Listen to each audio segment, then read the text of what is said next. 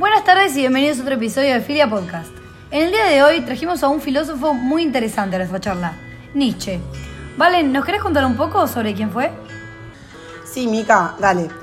Eh, Nietzsche fue un filósofo, poeta, músico y filólogo alemán del siglo XIX, considerado uno de los filósofos más importantes de la filosofía occidental, cuya obra ha ejercido una profunda influencia tanto en la historia como en la cultura occidental. Nietzsche escribió sobre temas diversos, como el arte, la filología, la historia, la religión, la ciencia o la tragedia. Hizo una crítica de la cultura, la religión y la filosofía occidental mediante la genealogía de los conceptos que la integran, basada en el análisis de las actitudes morales, positivas y negativas hacia la vida. Este trabajo afectó profundamente a generaciones posteriores de teólogos, eh, antropólogos, filósofos, sociólogos, psicólogos, eh, poetas, novelistas, eh, dramaturgos. Bueno, nosotros seleccionamos 10 frases de Nietzsche que vamos a explicar, se las vamos a leer primero y después les vamos a dar nuestra opinión sobre el tema. Bueno, en la primera frase tenemos el irracionalismo. La cultura occidental está viciada desde su origen. Su error, el más pertinaz y peligroso de todos, consiste en instaurar la racionalidad a toda costa. Y que, bueno, en la fundamentación de Nietzsche tenemos que el ser humano es un ser irracional. Este concepto Nietzsche logra plasmarlo en su libro El ocaso de los ídolos. Eh, en este caso yo estoy bastante de acuerdo con el pensamiento de Nietzsche porque no creo que el ser humano nazca con la capacidad de poder eh, razonar, sino que la razón y el criterio para decir si alguien es o no racional está más relacionado con las estructuras que nos impone la sociedad, que nos dicen qué es lo que está bien y qué es lo que está mal. Eh, yo creo que de por sí el ser humano nace y es sensible y no tan... Se deja llevar por las emociones y no tanto por, por el razonamiento. Yo creo que el razonamiento también lo van adquiriendo con las experiencias, o sea, creo que las experiencias tienen mucho que ver. Y a partir de eso em, pasan por situaciones en las que deciden si ser racionales o no, o qué es la racionalidad. Creo que es bastante subjetivo eso. Esto que plantea Nietzsche es eh, lo que hace diferente eh, a todos los demás filósofos anteriores. La siguiente frase es la de las consecuencias del racionalismo. Dice lo siguiente. La ciencia ha sido hasta ahora un proceso de eliminar la confusión absoluta de las cosas mediante hipótesis que lo explican todo. Un proceso originado en la repugnancia del intelecto por el caos. Esto aparece plasmado en el libro eh, La voluntad del poder. Yo creo que el ser humano necesita vivir de una hipótesis, o sea, vivir, investigar y no que todo, todo tenga una respuesta tan fácil porque si no todo sería sencillo. O sea, esto de buscar, plantear algo y no tener la respuesta porque uno vive para buscar esa respuesta. En cambio, si la tenemos fácil, no sé si sería lo mismo. En fin, eh, la realidad es que es lo que el hombre busca, lo que necesita saber, necesita investigar, conocer y saber la respuesta de todo eh, para vivir. Sí, tal cual. Sí, yo creo que Nietzsche no, no viene a plantear si está bien o mal esta idea, sino que simplemente él critica que el hombre al sentirse débil eh, necesita investigar, saber y conocer porque no soporta vivir eh, en el caos que es la realidad. Eh, por ejemplo, cuando hablábamos en, en, uno de los anteriores podcasts sobre la filosofía medieval y su relación con la religión, bueno, una clara conexión con este tema es que la religión usó, usó a los dioses para explicar aquello que no conocía. ¿Por qué? Porque el hombre se sentía débil y necesitaba buscar una explicación a todo esto. O creer en algo. Lo mismo pasa con la ciencia. También se la usa para dar un sentido racional a, todo lo que nos rodea. Eh, según Nietzsche, esto es un pensamiento erróneo. La tercera frase que encontramos es eh, la crítica a los filósofos griegos y dice, no puede negarse que el error más grave que jamás fue cometido ha sido un error dogmático, la invención del espíritu puro y del bien en sí de Platón. Eh, en esta cita, que es, la obtuvimos del libro Más allá del bien y del mal, Nietzsche lo que quiere plasmar es su, su odio, no sé si su odio, sino su rechazo hacia las ideas de los filósofos anteriores, por ejemplo Sócrates, que planteaba, a partir de él se comenzó a plantear la idea de que el ser humano era un ser racional. Eh, y lo que quiere lograr con esta cita es, plasmar su, su, crítica hacia el resto de los filósofos. Bueno, la cuarta frase dice, contra la religión. Todos los conceptos de la iglesia se hayan reconocidos como lo que son, como la más maligna superchería que existe, realizada con la finalidad de desvalorizar la naturaleza, los valores naturales. El sacerdote mismo se haya reconocido como lo que es, como la especie más peligrosa de parásito, como la auténtica araña venenosa de la vida. Esta cita la podemos encontrar en su libro El Anticristo. Em, bueno, probablemente uno de los sectores más criticados por Nietzsche fue el de la religión y específicamente la cristiana, ¿no? Sí, tal cual. Si ahí dice que lo trata como algo maligno, como lo peor del mundo. Em, y también, bueno, lo podemos relacionar con el podcast de la filosofía medieval, ¿no? Que, que habla mucho de la religión y de las creencias teológicas. Él cree que Dios había muerto y que los dogmas morales del cristi- cristianismo eh, no son más que elementos falsos. Sí, también habla de manipulación, como algo que no va con, con la filosofía, habla de una filosofía débil. Exacto. La quinta frase que seleccionamos habla sobre esclavitud moral y dice lo siguiente. ¿Crees que el hombre bueno sea modesto, diligente, bien intencionado y moderado? A mí se me antoja el esclavo ideal. Eh, bueno, esta cita la encontramos en el libro La voluntad del poder.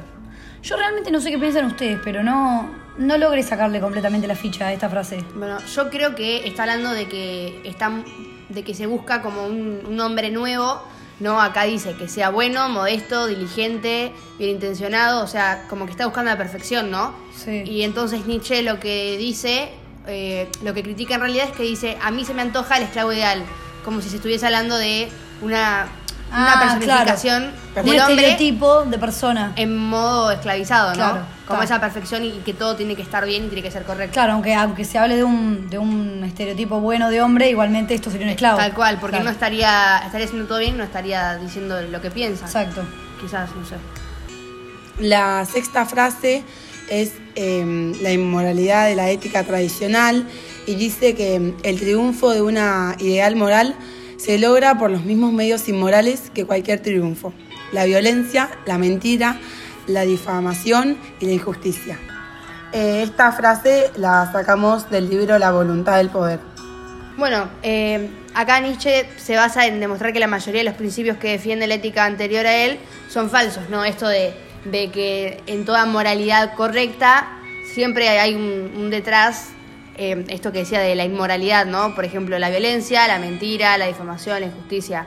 Esto que, que para llegar a esa moralidad hay como un trasfondo malo, si se le quiere decir, aunque no termina siendo malo porque es positivo, al fin y al cabo. Y la moral tradicional se ha destruido para poder crear una nueva. La frase número 7 habla de el freno moral al hombre. Dice, la religión ha degradado el concepto de hombre. Su consecuencia es la noción de que todo lo bueno, grande y verdadero es de naturaleza superhumana y solo se alcanza por la obra de la gracia. El cristianismo es una doctrina que predica la obediencia. Bueno, esta frase la sacamos del libro La voluntad del poder como la anterior. Bueno, esto más que nada se nos ocurrió que lo podemos relacionar con el concepto de amo y esclavo, ¿no? La dialéctica de Hegel, que bueno, está criticando el cristianismo, ¿no, Mica? Eh, Sí, eh, más que nada eh, lo que se refiere a esta frase es a que siempre la religión nos va a poner un freno a, a los seres humanos porque explica como que todo lo bueno o, o para llegar a lograr algo bueno, grande y verdadero eh, es necesario alcanzarlo por obra de la gracia y es una, una doctrina que predica la obediencia. exactamente, te dice qué es lo que está bien y qué es lo que está mal. Y acá vemos, ¿no? El concepto de amo esclavo. Es como que todo el tiempo nos hace sentir que para lograr algo bueno y, y grande eh, hay que ser superior como Dios, por ejemplo, y es algo eh, inalcanzable para el ser humano ser como Dios. Y para nosotros esto es eh, un concepto que avalamos, digamos, es, es erróneo lo que plantea el, cristian- el cristianismo. Bueno, la frase número 8 habla sobre la virtud del egoísmo. Qué, qué contradictorio, ¿no? La virtud del egoísmo. egoísmo. Bueno, la frase dice lo siguiente. ¿Cómo puede enseñarse a despreciar los instintos primordiales de la vida e invertirse un alma, un espíritu, para ultrajar el cuerpo? ¿Cómo puede enseñarse a concebir la premisa de la vida, la sexualidad, como algo impuro? ¿Cómo puede buscarse en la más profunda necesidad vital, en el egoísmo estricto, el principio del mal y a la inversa? Exaltarse el síntoma típico de decadencia, de contradicción de los instintos, el altruismo y el amor al prójimo, como valor superior. Bueno, lo mismo, está criticando al, a la religión, ¿no? Esto de como algo... Como dice, eh, cómo puede enseñarse a concebir el permiso de la vida y la sexualidad como algo impuro. O sea, está criticando esto de, de la religión, ¿no? Y quién dice qué es lo que está bien y qué es lo que está mal. Sí, y no solo la religión, sino también el, el mismo, la misma estructura que impone la sociedad fuera de la religión, en la que ser egoísta está visto como algo malo. Y Nietzsche plantea que ser egoísta es parte de la, nat- de la naturaleza. Tal cual, es algo normal que, que viene con nosotros, ¿no?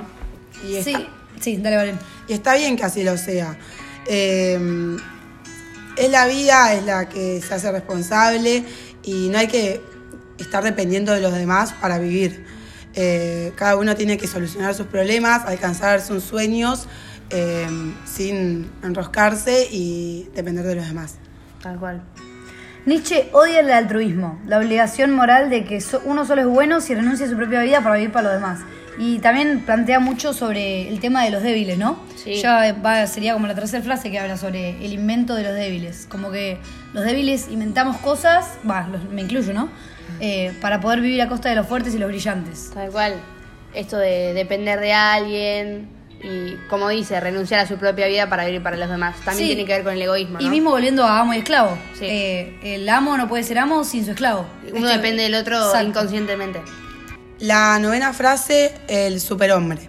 Dice, el hombre es una cuerda tendida entre la bestia, y el superhombre. Una cuerda sobre un abismo.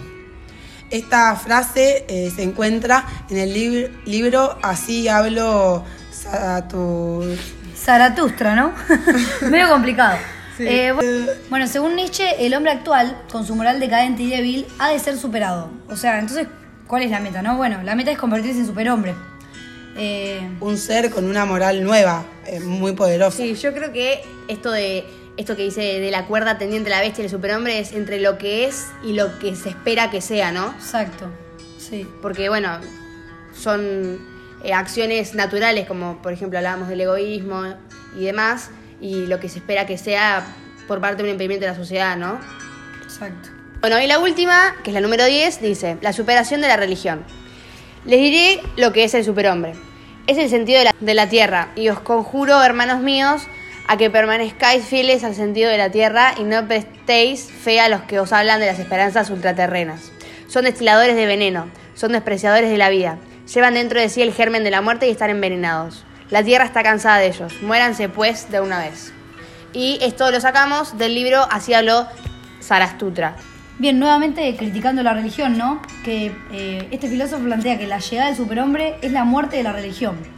Eh, como diciendo que una vez que la humanidad comprenda que nosotros somos los que decidimos sobre nuestro código de valores y no un- ningún dios, eh, es el momento en el que vamos a evolucionar. Es lo que decíamos, ¿no? Esto de lo que espera el resto. No sé si el resto, sino que, bueno, la religión, La y lo que sí. dice Dios. Lo que manda Dios, esto de ser un superhombre perfecto. Eh, y ahí cuando comprendamos esto que decías vos, Mica, de que no es así y, bueno, el caos, Y ¿no? en fin, el superhombre no es más que un vicio convertido en virtud por los débiles. Tal cual. Otra vez nombrando a los débiles, ¿no? Sí, ¿no? Eh, bueno, para ir cerrando el podcast más o menos, nada, a mí realmente me pareció muy interesante eh, el pensamiento de Nietzsche. Sí. Eh, estoy de acuerdo en varios puntos. Eh, uno de los pocos filósofos que se anima a criticar de esta manera la religión, ¿no? Porque Sí, sí. Es muy fuerte y más en esos momentos en los que la religión era una de las bases de Sí, los de todo. pensamientos, sí, de la mayoría de las personas. Del mundo. Eh, Personalmente también eh, concuerdo con, no casi todo, sino con todo lo que dice porque me parece que es bastante real, más ahora en estos tiempos, ¿no? Que antes, bueno, me imagino que si ahora lo comprendo yo, antes lo veían como un sí, loco, súper revolucionario. Sí. Así Eh, que nada, bueno, con esto cerramos el último podcast. Espero que les, hayamos- les haya gustado.